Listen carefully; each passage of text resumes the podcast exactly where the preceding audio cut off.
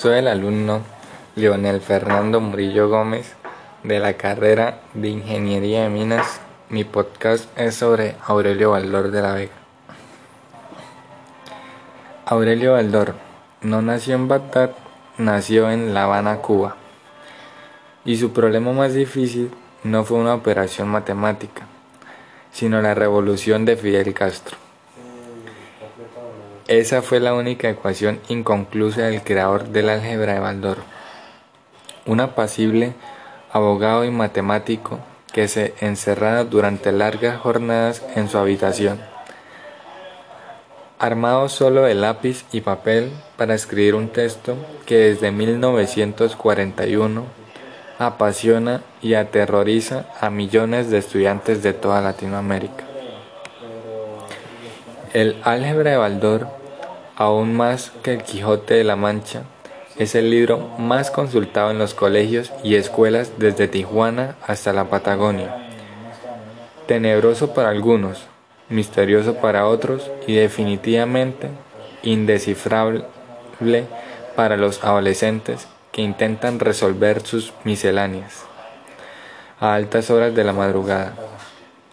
Es un texto que permanece en la cabeza de varias generaciones que ignoran que su autor, Aurelio Ángel Baldor, no es el terrible hombre árabe que observa con desdén calculado a sus alumnos amedrantados, sino el hijo menor de Gertrudis y Daniel, nacido el 22 de octubre de 1906 en La Habana y portador de un apellido que significa Valle de Oro y que viajó desde Bélgica hasta Cuba.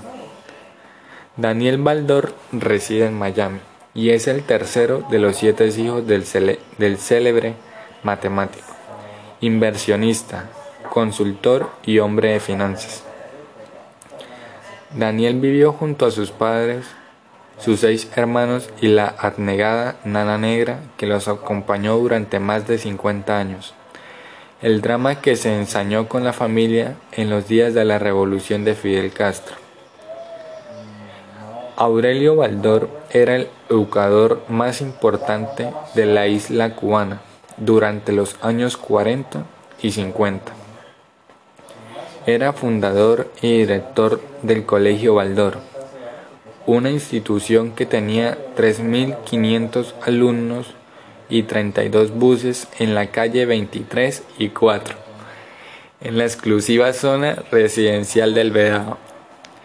Un hombre tranquilo y enorme, enamorado de la enseñanza y de mi madre, quien hoy lo sobrevive, y que pasaba el día ideando acertijos matemáticos y juegos con números, recuerda Daniel y evoca a su padre caminando con sus 100 kilos de peso y su proverbial altura de un metro con 95 centímetros por los corredores del colegio, siempre con un cigarrillo en la boca, recitando frases de Martí y con su álgebra bajo el brazo, que para entonces, en lugar del retrato del sabio árabe intimidante, lucía una sobria carátula roja.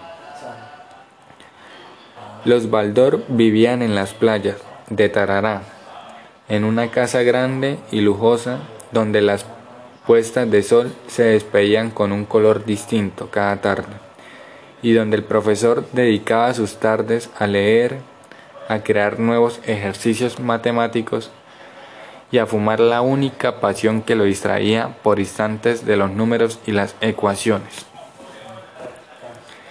La casa aún existe y la administra el Estado cubano. Hoy hace parte de una villa turística para extranjeros que pagan cerca de dos mil dólares para pasar una semana de verano en las mismas calles en las que Baldor se cruzaba con el Che Guevara, quien vivía a pocas casas de la suya, en el mismo barrio. Mi padre era un hombre devoto de Dios de la patria y de su familia, afirma Daniel. Cada día rezábamos el rosario y todos los domingos sin falta íbamos a misa de seis una costumbre que no se perdió ni siquiera después del exilio.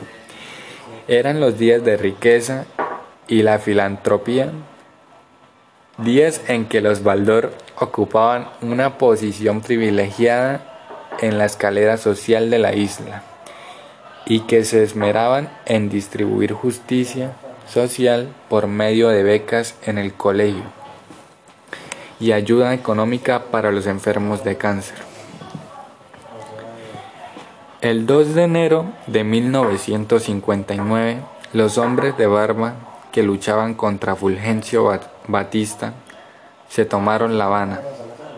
No pasaron muchas semanas antes de que Fidel Castro fuera personalmente al Colegio Baldor y le ofreciera la revolución al director del colegio. Fidel fue a decirle a mi padre que la revolución estaba con la educación y que le agradecía su valiosa labor de maestro. Pero ya estaba planeando otra cosa, recuerda Daniel. Los planes tendría que ejecutarlos Raúl Castro, hermano del líder del nuevo gobierno, y una calurosa tarde de septiembre envía un piquete de revolucionarios hasta la casa del profesor con la orden de detenerlo. Solo una contraorden de Camilo Cienfuegos, quien defendía con devoción de alumno el trabajo de Aurelio Baldor, lo salvó de ir a prisión. Pero apenas un mes después, la familia Baldor se quedó sin protección, pues Cienfuegos, en un vuelo entre Camagüey y La Habana, desapareció en medio de un mar furioso que se lo tragó para siempre. Nos vamos de vacaciones para México, nos dijo mi papá. Nos reunió a todos y como si se tratara de una clase de geometría, nos explicó con precisión milimétrica cómo teníamos que prepararnos. Era el 19 de julio de 1960 y él estaba más sombrío que de costumbre. Mi padre era un hombre que no dejaba traslucir sus emociones, muy analítico, de una fachada estricta, durísima, pero ese día algo misterioso en su mirada nos decía que las cosas no andaban bien y que el viaje no era de recreo, dice el hijo de Baldor.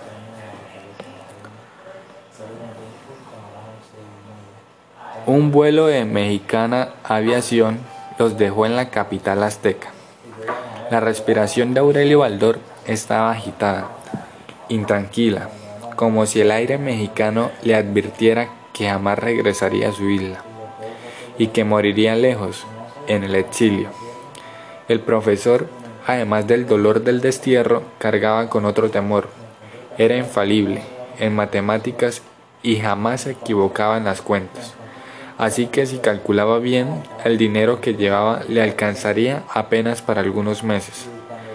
Partía acompañado de una pobreza monacal, que ya sus libros no podrían resolver, pues 12 años atrás había vendido los derechos de su álgebra y su aritmética a publicaciones culturales.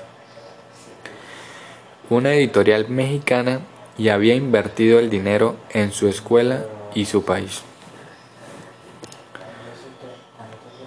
La lucha empezaba. Los, los Baldor, incluida la nana, se estacionaron con paciencia durante 14 días en México y después se trasladaron hasta Nueva Orleans, en Estados Unidos donde se encontraron con el fantasma vivo de la segregación racial.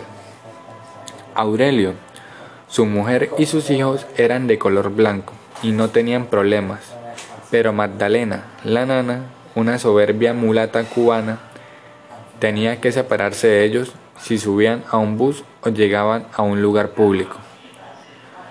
Aurelio Baldor, heredero de los ideales libertarios de José Martí, no soportó el trato y decidió llevarse a la familia hasta Nueva York, donde consiguió alojamiento en el segundo piso de la propiedad de un italiano en Brooklyn, un vecindario formado por inmigrantes puertorriqueños, italianos, judíos y por toda la melancolía de la pobreza. El profesor, hombre friolento por naturaleza, sufrió aún más por la falta de agua caliente en su nueva vivienda que por el desolador panorama que percibía desde la única ventana del segundo piso. La aristocrática familia que invitaba a cenar a ministros y grandes intelectuales de toda América a su hermosa casa de las playas de Tarará estaba condenada a vivir en el exilio, hacinada en medio del olvido y la sordidez de Brooklyn, mientras que la Junta Revolucionaria declaraba la nacionalización del Colegio Baldor y la expropiación de la casa del director, que sirvió durante años como escuela revolucionaria para formar a los célebres, pioneros. La, la suerte del colegio fue distinta, hoy se llama Colegio Español, y en él estudian 500 estudiantes pertenecientes a la Unión Europea. Ningún niño nacido en Cuba puede pisar la escuela que Baldor había construido para sus compatriotas. Lejos de la patria, Aurelio Baldor trató en vano de recuperar su vida. Fue a clases de inglés junto a sus hijos a la Universidad de Nueva York y al poco tiempo ya dictaba una cátedra en St. Peter's College, en Nueva Jersey. Se esforzó para terminar la educación de sus hijos y cada uno encontró la profesión con que soñaba. Un profesor de literatura, dos ingenieros, un inversionista, dos administradores y una secretaria.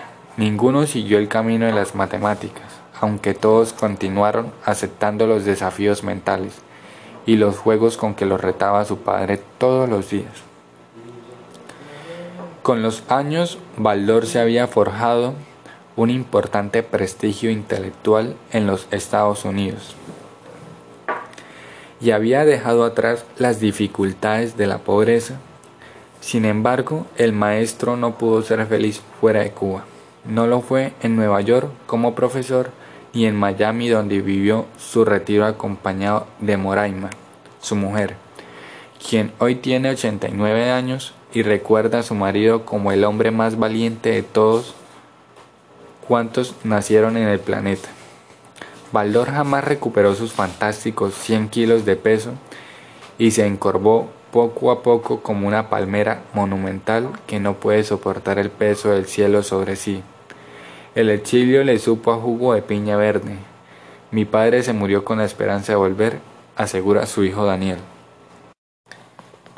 El autor del álgebra de Baldor se fumó su último cigarrillo el 2 de abril de 1978.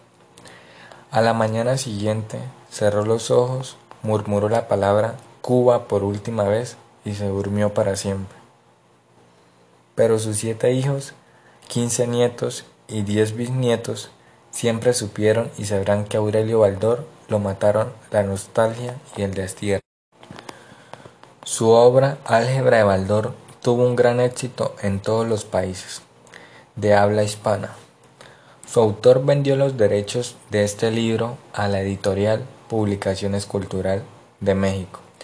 En la década de 1940 fundó en La Habana al Colegio Baldor, del que fue también director. La primera edición de Álgebra de Baldor registrada fue realizada en 1944 por la editorial Cultural en La Habana, Cuba. En 1948, Aurelio Baldor vendió los derechos a la editorial mexicana Publicaciones Cultural para invertirlos en su instituto educativo. Esta editorial continuó editando el libro desde México. Al llegar a México, ya exiliado, el libro fue editado por la editorial Cultural Mexicana. El libro fue editado en Venezuela, Colombia y España. Las ediciones continúan realizándose en México. Luego de reorganizaciones y cambios de nombre en las empresas editoriales originales por parte del grupo editorial Patria.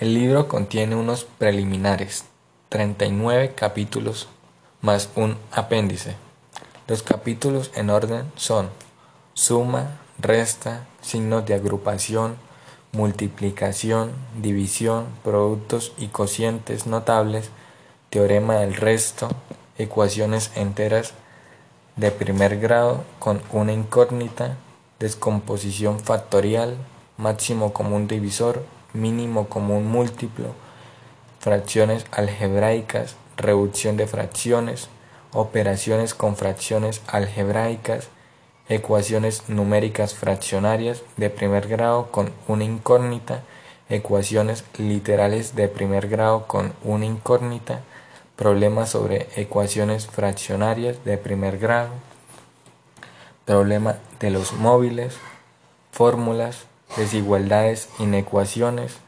funciones, representación gráfica de funciones, gráficas, aplicaciones prácticas, ecuaciones indeterminadas y ecuaciones simultáneas de primer grado con dos incógnitas, ecuaciones simultáneas de primer grado con tres o más incógnitas, problemas que se resuelven por ecuaciones simultáneas, estudio elemental de la teoría coordinatoria, potenciación, teoría de, de los exponentes, radicales, cantidades imaginarias, ecuaciones de segundo grado con una, una incógnita, problemas que se resuelven por ecuaciones de segundo grado, problema de las luces, teoría de las ecuaciones de segundo y también grados, estudio del trinomio de segundo grado, ecuaciones binomiales y trinomiales, progresiones, logaritmos, interés compuesto, amortizaciones, imposiciones. El apéndice contiene tablas para el cálculo del interés compuesto y el interés compuesto decreciente. Un cuadro de las formas básicas de la descomposición factorial y una tabla de potencias y raíces. Para finalizar, aparecen las respuestas a los más de 1500 ejercicios contenidos en algunos textos coloquiales. Eh, cada capítulo se inicia con un encabezado ilustrado. Los preliminares están encabezados por un dibujo alusivo a la prehistoria y a las civilizaciones precolombianas que denota el origen del concepto de número. El capítulo 1 está encabezado por una ilustración que hace alusión a las matemáticas en el antiguo Egipto. El breve texto que la acompaña menciona al papiro de Rin. La siguiente ilustración versa sobre el cálculo en Caldea y Asiria. El capítulo 3 trata sobre Tales de Mileto. Las siguientes son en ese orden. Pitágoras, Platón, Euclides, Arquímedes, Claudio Ptolomeo, Diofanto, Hipatia, luego una ilustración sobre el álgebra en la India, junto a sus tres mayores representantes, Aryabhata, Brahmagupta y Bhaskara. La siguiente sobre los tres mayores representantes de la llamada Escuela de Bagdad, al-Khwarizmi, al-Battani y Omar Khayyam. A continuación sigue una ilustración hablando sobre las matemáticas en las universidades hispano-árabes y las contribuciones realizadas por sus más conocidos representantes, Juan de España, Juan de Sacrobosco y Aelardo de Bat. A partir de ahí, se da la evolución de las matemáticas desde la Baja Edad Media hasta el siglo XX, haciendo mención a otros matemáticos, tales como Leonardo de Pisa, Raimundo, Lulio, Niccolo Tartaglia, Jerónimo Cardano y entre otros. Eh, muchas gracias, este es mi podcast.